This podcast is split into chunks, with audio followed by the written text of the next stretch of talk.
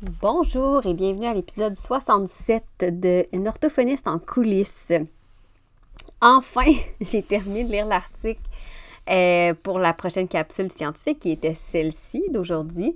Puis, euh, en fait, je réalise, c'est sûr que avec la, maternité, un bébé, tout, j'ai encore un peu le cerveau des fois dans la brume. Fait que je prends un peu plus de temps à lire les articles, mais c'est terminé. Puis cet article-là, en fait, que je vais vous présenter dans la capsule, je l'ai découvert via une formation que j'ai suivie en février euh, avec l'Université de Montréal euh, sur l'intervention auprès des premiers peuples. Il y avait de la notion justement du bilinguisme, qui est un sujet qui m'intéresse beaucoup parce que euh, c'est une réalité que je rencontre de plus en plus dans ma pratique, hein, ne serait-ce que par l'éclatement des frontières avec les réseaux sociaux. On est beaucoup plus appelé à parler des fois différentes langues et tout. Donc, c'est un article de Peña et Al qui s'intéresse à l'évaluation des difficultés langagières dans un contexte de tâches sémantiques, mais surtout selon laquelle l'évaluation des deux langues permet une meilleure interprétation que l'évaluation d'une seule langue. Je trouve ça intéressant parce que pour ma part, j'avoue que je ne me sens pas encore 100% bien outillée, quoi qu'on ne serai jamais, là, ça, je suis consciente de ça, mais euh, pour l'évaluation en contexte de bilinguisme, euh, parce que j'ai l'impression qu'il y a tellement de facteurs à considérer que j'oublie, je ne prends pas tout en considération, et euh, plus j'en apprends, mais là, plus je me dis, OK, ben dans mes protocoles, mes fameux protocoles, je vais mettre des éléments par rapport à l'évaluation du bilinguisme, donc me faire peut-être un protocole différent un peu. Fait que je vous fais pas languir plus longtemps, on embarque dans le vif du sujet juste après l'ouverture. Une orthophoniste en coulisses, un podcast pour les professionnels touchant de près ou de loin au langage et qui veulent mieux gérer leur pratique et comprendre les enjeux actuels dans le domaine de l'apprentissage. Je suis Marie-Philippe Prodry, une orthophoniste québécoise passionnée et ambitieuse, œuvrant au privé depuis 2015. Je vous partage ici mes réflexions, mes découvertes, ainsi que mes discussions avec d'autres spécialistes du milieu. Mon but? Vous aider à mieux comprendre la réalité actuelle et les enjeux qui entourent l'orthophonie et vous donner les outils afin d'optimiser votre pratique. Le point de départ de cet article-là de Peña et Hall, c'est pas mal aussi ce qui m'embête le plus. C'est-à-dire que quand le temps vient d'évaluer un enfant bilingue, c'est difficile d'évaluer de façon juste puis réaliste chacune des langues parlées pour conclure le plus précisément possible. Puis, même quand on utilise le, conceptual scoring, que je pourrais traduire par la cotation conceptuelle, mais je vais garder le terme en anglais parce que euh, je suis pas certaine de la traduction. Fait qu'on va parler du conceptual scoring.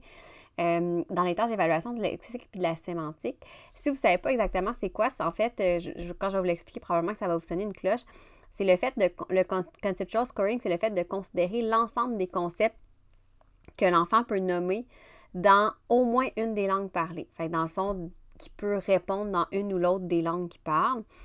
Euh, et ce qui a été remarqué dans différentes études, ce que, ce que Peña et Hall rapportaient à travers les études qui étaient citées, c'était que même en utilisant ce principe-là du conceptual scoring, bien, les enfants bilingues peuvent quand même scorer en dessous de leur père monolingue.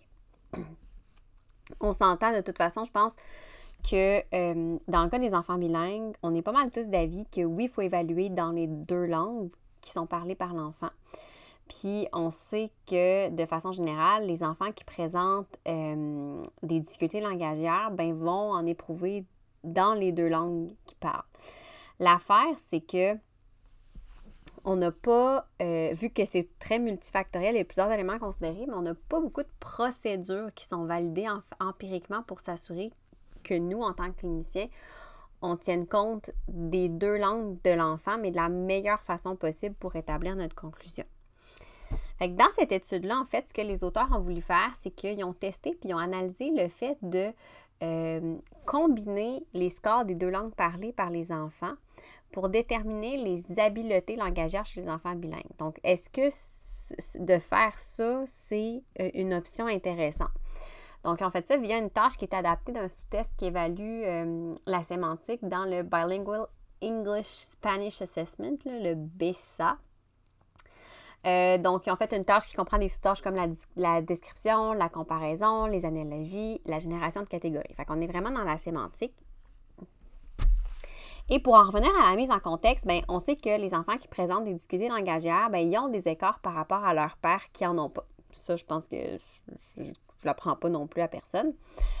On l'observe beaucoup euh, sur le plan morphosyntaxique. On peut aussi le voir sur le plan lexico-sémantique et évidemment sur plein d'autres plans.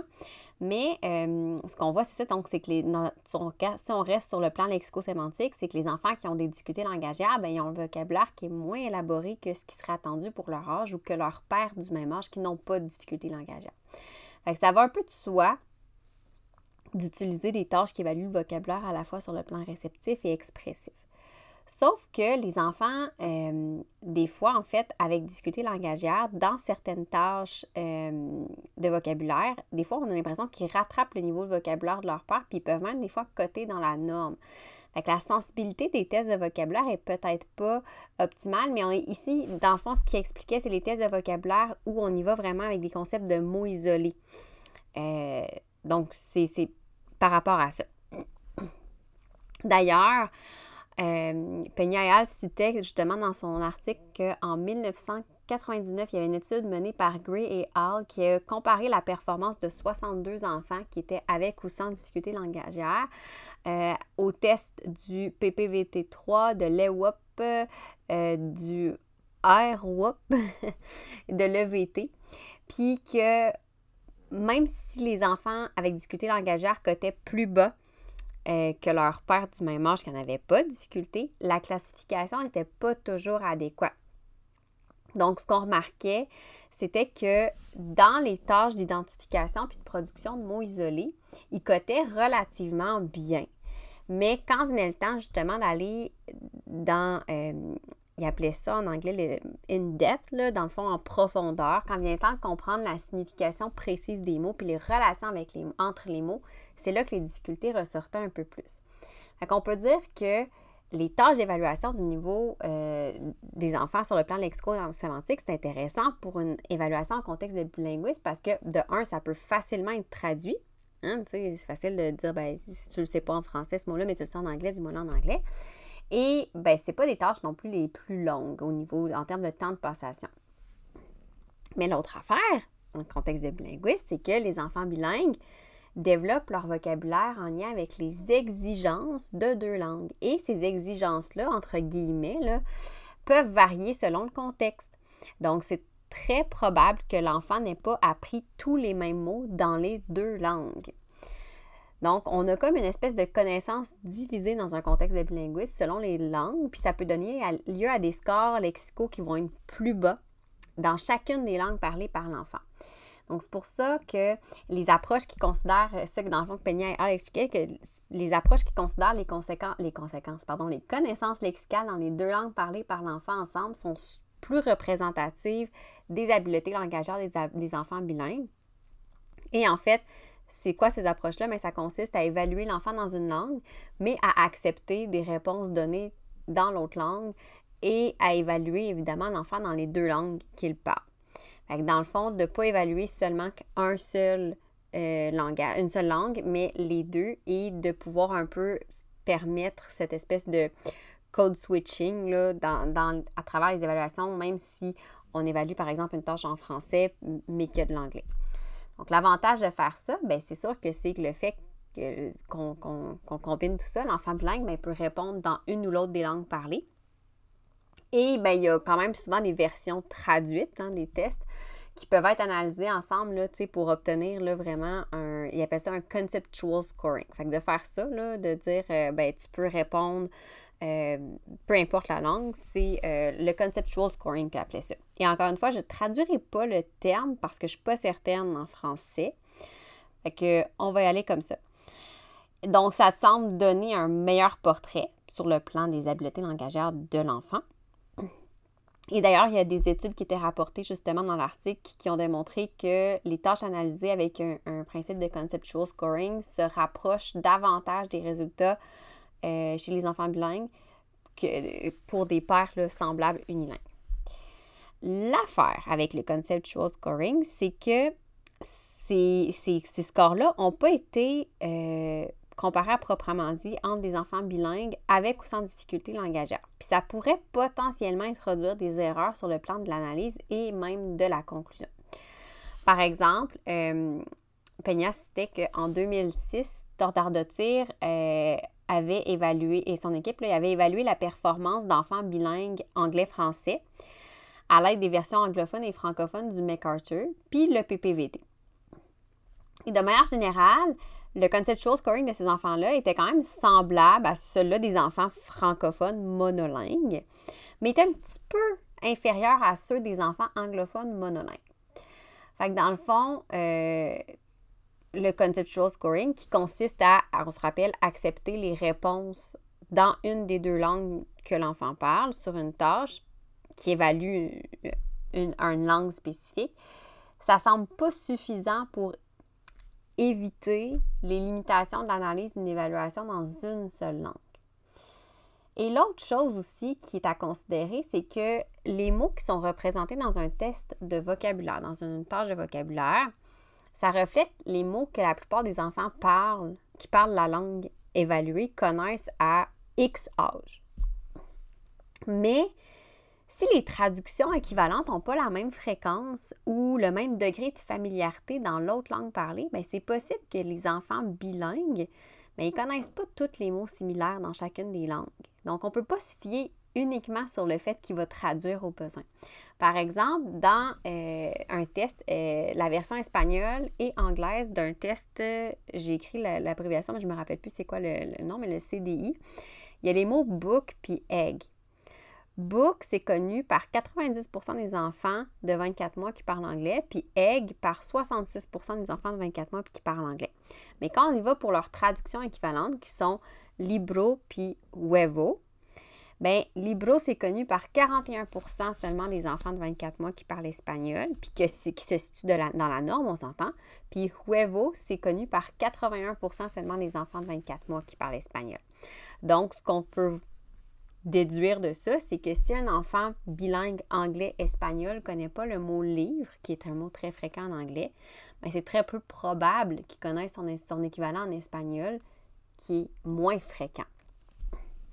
En 2015, aussi dans une autre étude que Peña euh, et, son équipe avaient menée, euh, ils ont constaté que les enfants bilingues et monolingues, euh, monolingues fonctionnels qui appelaient ça. Donc, monolingue fonctionnel, qu'est-ce que c'est? C'est des enfants qui ont moins de 20% d'exposition quotidienne à une autre langue que leur langue dominante. Donc, ils ont constaté que les enfants bilingues et monolingues fonctionnels, avec ou sans difficulté langagière, avaient des résultats significativement différents au sous-test sémantique du BESA. La précision des résultats euh, variait, là, mettons, d'un niveau adéquat à bon pour les versions anglaises ou espagnoles des tâches, à la fois pour les enfants monolingues fonctionnels puis bilingues. Sauf que la précision des résultats était légèrement inférieure pour les enfants bilingues dans la version anglaise de, de, la tâche, même si on utilisait le conceptual scoring. Fait que dans le fond, les scores des enfants bilingues ça se rapprochait davantage des scores des enfants monolingues fonctionnels dans la version espagnole du test que dans la version anglophone. Fait que là, ça vient souligner encore une fois que l'utilisation du conceptual scoring, ça peut parfois nous amener peut-être à sous-estimer le vocabulaire, le niveau réel de vocabulaire de l'enfant. Puis, Peña a justement euh, expliqué un peu ce, euh, raisonnement-là. Euh, en rapportant euh, les propos de Bedor et euh, son équipe qui ont avancé comme hypothèse en 2005 que même si les enfants bilingues peuvent euh, trouver la traduction équivalente aux mots recherchés dans une langue, bien c'est probable, en fait fort probable que cette traduction-là soit utilisée aussi d'une façon différente dans l'autre langue. Donc, pour, par exemple, aussi, ça peut signifier des choses différentes. Donc, voyez-vous que la traduction a quand même ses limites. Moi, je trouvais ça intéressant tout ça. Et qu'il y aurait, euh, au terme de toutes ces analyses-là, Peñayal, on aurait comme dit, OK, bien, il y aurait deux options de côté les connaissances lexico-sémantiques des enfants dans les deux langues qu'ils parlent, soit le Two-Dimensional Bilingual Coordinate Score. OK? Euh, donc, le score, je vais l'appeler en français le score à deux dimensions. Parce que là, c'est ça. Euh, donc, on se rappelle que le vocabulaire total, c'est la somme des items connus dans toutes les langues. Hein. Donc, peu importe si c'est des traductions utilisées pour un test qui évalue l'autre langue ou euh, les termes dans la langue évaluée. De son côté, le score à deux dimensions, ça représente les scores de chaque langue illustrés sur un graphique là, avec euh, l'axe des X et l'axe des Y, l'abscisse et l'ordonnée. Et ce type de cotation-là, à deux dimensions, focus plus sur l'analyse simultanée des deux langues parlées par l'enfant, puis ça permet de prendre en considération le niveau relatif de l'enfant dans chaque langue, mais en reconnaissant la part de la langue la plus faible, donc la dominance de l'autre langue. Et là, cette façon-là de côté, ben, dans les écrits, elle n'avait pas été validée. Donc, Peña et son équipe ont dit ben, on va analyser si le fait de combiner la performance des enfants dans les deux langues avec un score total par rapport à un score à deux dimensions permettrait, en fait, avec un score à deux dimensions, pardon, par rapport à un score total, permettrait une meilleure précision dans les conclusions. Fait qu'ils se sont posé deux questions. Quelle est la précision des résultats dans les sous-tests qui analysent la sémantique en anglais et en espagnol dans la version expérimentale du BESA pour les enfants bilingues lorsqu'on utilise le score total? Et la deuxième question, quelle est la précision des résultats dans les sous-tests qui analysent la sémantique en anglais et en espagnol dans la version expérimentale du BESA pour les enfants bilingues quand on utilise le score à deux dimensions? Donc, ils ont mené leur étude sur 78 enfants bilingues, dont 15 avec difficulté langagière. Et euh, en fait, eux, ce qu'ils ont déterminé là, pour euh, leur échantillon en termes de bilinguisme, c'est que ces enfants devaient être exposés à une proportion qui variait de 40 à 60% à l'anglais et à l'espagnol, euh, selon ce qui était rapporté par les, parents et les enseignants. Ils ont fait passer une tâche expérimentale adaptée du sous-test sémantique du euh, Bilingual English Spanish Assessment, fait du BESA, qui avait six types d'items. Donc, les propriétés caractéristiques. Par exemple, euh, donne-moi trois, nomme-moi trois choses à propos de X choses. La catégorisation. Par exemple, nomme-moi tous les aliments auxquels tu penses. les fonctions. Par exemple, à quoi X sert. Euh, les concepts linguistiques, quelle est la grandeur de X, euh, les analogies verbales, donc X est à Y, par exemple, ce que A est à et le complété. Et la compréhension de, paragraphes, donc des questions de type qui, quoi, où. Et finalement, les ressemblances et différences. Donc, qu'est-ce qui est différent, par exemple, en deux termes? Donc, la tâche euh, contenait 48 items en espagnol et 49 en anglais. Et pour chaque langue, les auteurs ont sélectionné des items de façon à les distribuer uniformément en termes de difficulté. Et ils ont choisi aussi les items qui permettaient la meilleure discrimination et des échantillons euh, d'items qui étaient similaires sur le plan de, psychométrique, donc le coefficient de difficulté, mais qui n'étaient pas des traductions équivalentes. Ils ont euh, aussi déterminé les habiletés langagières des enfants donc, sur la base d'un échantillon de langage, euh, de questionnaires remplis par les parents, les enseignants et d'observations cliniques là, dans des euh, situations de conversation variées. Et les enfants étaient considérés comme ayant des difficultés de si trois des quatre indicateurs euh, qui, ont, qui, ont, utilisés étaient consistants avec les critères de difficulté langagère. On a aussi demandé aux parents de préciser en termes d'heures quelle était la langue que l'enfant entendait puis parlait durant une journée typique à l'école puis à la maison en semaine et à la maison durant la fin de semaine. Donc, si l'utilisation des deux langues était entre 40 et 60% pour les deux langues, bien là, on se disait l'enfant, on le considérait comme un bilingue, entre guillemets, équilibré. Si ce n'était pas dans ces ratios-là, il n'était pas sélectionné. Ensuite, tous les enfants ont été évalués à la fois en anglais et en espagnol. Puis c'était selon un ordre randomisé dans le sens que euh, certains commençaient par l'anglais, d'autres commençaient par l'espagnol. Et l'évaluation devait être complétée évidemment dans une langue avant que l'évaluation dans l'autre langue commence.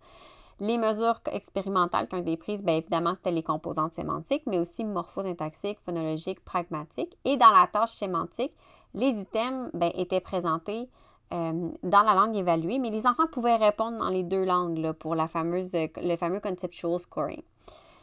Ils ont fait la cotation par, rapport à la norme en termes d'écart type et euh, on se rappelle que les, auteurs voulaient savoir si la précision de la cotation était meilleure dans une approche où euh, les enfants devaient coter, par exemple, sous le, point, disons, de, le cut-off point dans les deux langues pour être considéré avec difficulté langagière.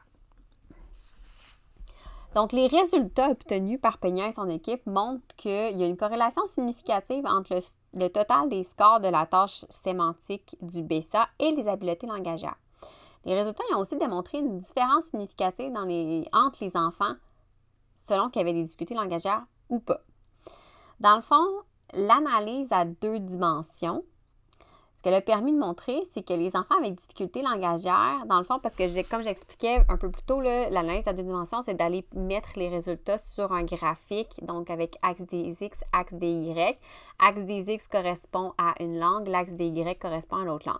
Donc, euh, les enfants qui ont des difficultés langagières se situent dans le cadran en bas à gauche du graphique. Euh, donc, les scores sont moins bons à la fois pour les deux langues. Les enfants qui n'ont pas de difficultés langagières, mais vont se situer dans le cadran en haut à droite du graphique, donc là où les scores sont plus élevés pour les deux langues. Mais là, il nous reste le cadran en haut à gauche et le cadran en bas à droite.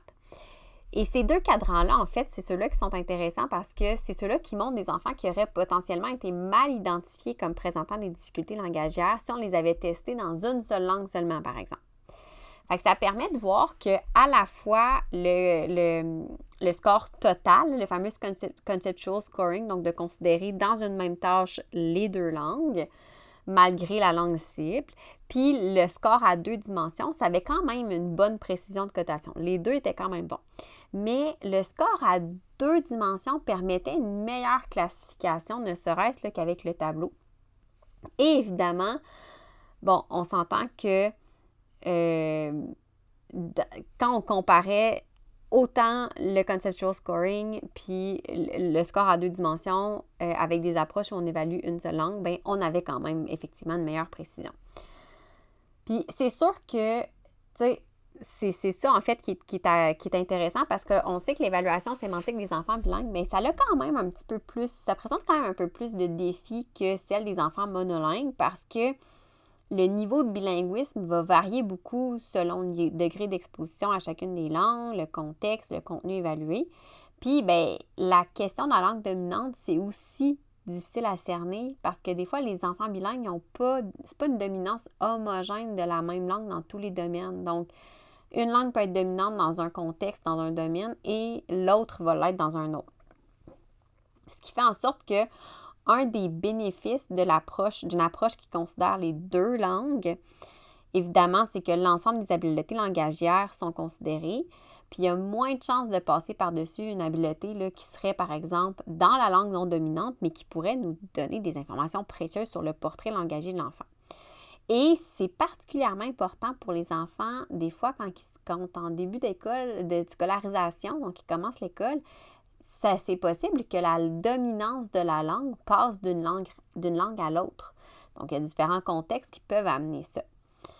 Si on y va d'un point de vue pratico-pratique, le fait de préciser la classification, c'est très important, particulièrement dans le début, encore une fois, comme j'ai mentionné, de la scolarisation, parce que, bien, premièrement, c'est souvent à ce moment-là qu'on va se positionner un peu plus par rapport aux difficultés langagières. Mais c'est aussi effectivement à ce moment-là que le degré d'exposition aux deux langues peut changer à la maison par rapport à l'école parce que les milieux changent. Et donc, ça peut entraîner des résultats, des, variations pardon, dans les résultats observés. Et euh, ce qu'on ce qu'on rappelle avec ces résultats-là, c'est qu'en considérant les enfants euh, avec euh, difficultés langagières seulement, quand ils cotent sous le, le, cut-off dans les deux langues, bien, on a une meilleure précision aussi des résultats, puis une diminution de la proportion de faux positifs.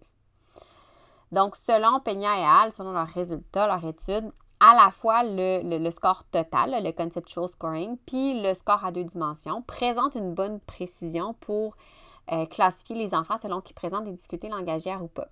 Mais le score à deux dimensions restait quand même plus précis encore que le score, euh, le conceptual scoring. Donc, moins de faux positifs. Et en fait, ce qui arrive, c'est que chez les enfants euh, qui se situaient dans la norme pour une, des langues parlées, mais à moins de deux à plus de deux écarts types, pardon, sous la norme pour l'autre langue parlée, euh, ce qui était constaté, c'est que la langue la plus faible aurait pu un peu désavantager ces enfants-là par rapport aux autres. Mais le score à deux dimensions permet un peu de rééquilibrer cet écart-là avec un portrait plus global. Et ça ne, requiert pas nécessairement de séparer les normes pour les enfants monolingues et bilingues avec différents niveaux d'exposition dans chaque, dans chaque langue. Tout ça, si on regarde au niveau des implications cliniques, bien là, en clinique, moi, ce que je me dis, c'est que, bon, je comprends encore une fois, et ça souligne encore une fois l'importance d'évaluer un enfant euh, bilingue dans les deux langues plutôt que dans une seule. Mais moi, ce qui me questionne, c'est OK, mais on va jusqu'à quel niveau d'exposition? Tu sais, comme dans l'étude, ils considéraient que quand l'enfant était exposé à 40 à 60% d'une langue, c'était considéré comme un enfant bilingue. Des fois, ils sont exposés à 20% Fait que probablement, tu sais, c'est pas mentionné.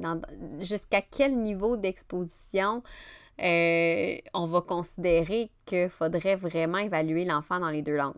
Fait que moi, ça me souligne un peu l'importance de d'abord aller décortiquer davantage le niveau d'exposition à chaque langue évaluée. Donc, pour, euh, pour voir est-ce que ça vaut la peine que je le fasse ou pas.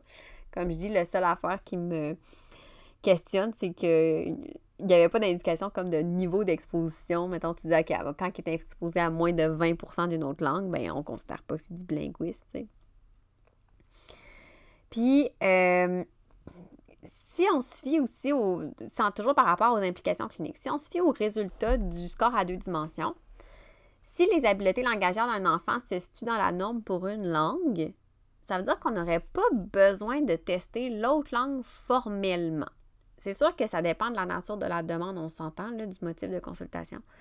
Mais dans le fond, en, clinique, on pourrait simplement évaluer l'enfant en français pour déterminer la présence ou non de difficultés langagières en sachant que ces difficultés-là vont être présentes dans les deux langues. Et ça, ça peut être quand même intéressant. Je pense notamment dans des contextes de bilinguisme où c'est pas toutes les orthophonistes qui connaissent bien les deux langues parlées par l'enfant. Il n'y a pas toujours possibilité d'avoir accès à un interprète. Donc, peut-être que de, cet élément-là pourrait être intéressant, un peu comme un, un plan B. Je ne sais pas si je peux dire ça de même. Mais, euh, donc, l'affaire, c'est juste que, qui est important de savoir, c'est que c'est de dire si je remarque des difficultés langagières dans une langue, bien c'est important d'aller l'évaluer dans l'autre langue. Fait que je pense que dans, du côté clinique, là, je le verrais comme je prendrais la situation à l'inverse. C'est-à-dire que si l'enfant euh, ne présente pas de difficultés observées dans une langue, mais je pourrais aller, oui, évaluer de façon sommaire, donc moins formellement, juste pour avoir une idée, l'autre langue. Euh, puis si je vois des difficultés dans cette autre langue-là, bien là, je peux pas nécessairement conclure que c'est des difficultés langagières dans le sens qu'il y, a un trouble. Sauf que, encore une fois, moi, ça, quand je pensais à ça, puis je, lisais toute la discussion justement dans l'article, je me disais, OK, oui, c'est vrai, mais encore une fois, on se rappelle du niveau d'exposition parce qu'effectivement, le niveau d'exposition, plus tu es exposé à une langue, plus tu es théoriquement amené à la maîtriser. Fait que là, je me disais, ben oui, c'est intéressant de dire que, bon, ben s'il n'y a pas de difficulté, oui, je vais observer l'autre langue, mais il y a peut-être des difficultés, puis ça ne veut pas dire qu'il y a des difficultés langagières, qu'il y a un trouble en arrière de ça. Mais moi, je me disais, OK, ben moi, en tant que clinicien, par exemple, ça veut dire que je dois explorer encore plus le contexte parce que est-ce que c'est un élément de l'environnement contextuel qui pourrait expliquer les difficultés et non pas des difficultés langagières pures? Fait que ça, c'est quand même euh, important à considérer. Fait que, tu sais, cet article-là, il me laisse avec des questionnements, mais comme je disais en introduction, en lisant, je pensais déjà à mon protocole classique pour l'évaluation des enfants dits monolingues. Puis je me disais, OK, bien ça, pour l'enfant bilingue, je pourrais adapter ça. Donc, probablement plus m'informer sur le contexte d'exposition aux deux langues. Chose que je trouve que je ne fais pas nécessairement assez. Euh, j'aimais l'idée de comparer les scores. C'est sûr que là, on s'entend que dans cette étude-là, c'est vraiment seulement des tâches, une tâche sémantique, le lexico-sémantique, mais euh, dans d'autres contextes aussi. Donc, de voir justement et de ne pas nécessairement conclure que parce qu'il y a une difficulté dans la langue A, il y a nécessairement un trouble. Parce que ça peut être correct dans la langue B. Fait que c'est une petite capsule rapide J'espère que ça va vous avoir fait réfléchir vous aussi. Euh, si vous, le bilinguisme, c'est quelque chose qui vous intéresse, puis que vous avez déjà des réflexions en lien avec ça, ou même des, applications que vous avez faites, mis en place dans votre pratique, ben n'hésitez jamais à me répondre, à m'écrire. Euh, moi, j'aime ça. J'aime vraiment ça discuter. Je trouve que c'est de même qu'on s'améliore et tout. Puis sinon, ben, je vous dis à un prochain épisode. Si vous avez apprécié cet épisode, je vous invite à vous abonner à mon podcast pour ne rien manquer et être avisé lorsque de nouveaux épisodes seront publiés. Je vous invite également à me laisser un commentaire ou même une cote de 5 étoiles peut-être pour me permettre de réaliser ma mission qui est de démocratiser l'orthophonie et tout ce qui entoure les besoins particuliers. En laissant un commentaire ou une note, vous permettez à mon podcast d'être plus visible pour qu'un plus grand nombre de personnes puissent en profiter. Pour en apprendre plus sur les coulisses de l'orthophonie et sur mes projets, vous pouvez me suivre sur mes réseaux sociaux mentionnés dans la description de l'épisode.